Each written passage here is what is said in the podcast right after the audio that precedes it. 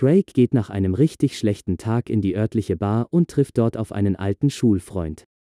Die zwei werden bald von einem etwas seltsamen Pärchen angesprochen, die was mit ihnen trinken gehen wollen.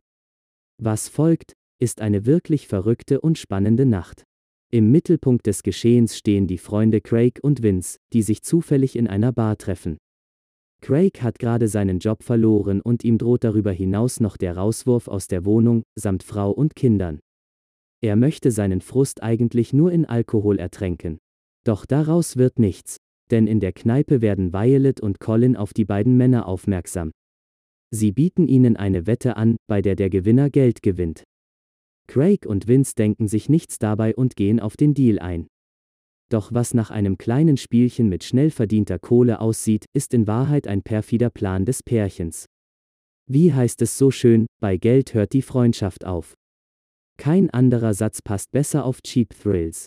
Aus zunächst noch lustigen und unterhaltsamen Duellen werden bald gefährliche Mutproben mit drastischen Ergebnissen. Und immer wenn man denkt, dass es jetzt genug sei und einer der beiden doch endlich aufgeben müsste, wird die nächste Runde eingeläutet sein großes Geschäft auf dem Wohnzimmerteppich der Nachbarn verrichten oder sich für ein paar tausend Dollar den Finger abhacken lassen. Alles ist möglich. Das schmerzt in erster Linie körperlich, je länger das Ganze dauert, drückt es aber auch mächtig aufs Gemüt. Und trotzdem schauen wir weiter zu. Wir wollen wissen, wer von beiden die unmenschlichen Challenges für sich entscheidet. Die meisten Sympathien bekommt Craig, der durch seine Kündigung plötzlich ohne etwas dasteht. Er muss eine Familie ernähren und lässt sich für Kind und Kegel von Türstern vermöbeln und zum Sex mit der Gattin des Spielleiters zwingen.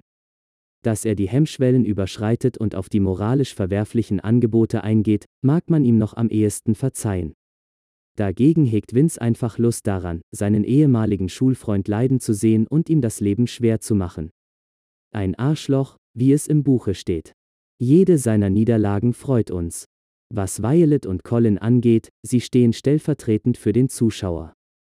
Allein aus Langeweile geben sie den Jungs immer neue, abstrusere Aufgaben und erfreuen sich an deren Scheitern. Das Paar hat Geld wie Heu, eine grandiose Wohnung und muss sich um seine Zukunft keine Sorgen machen.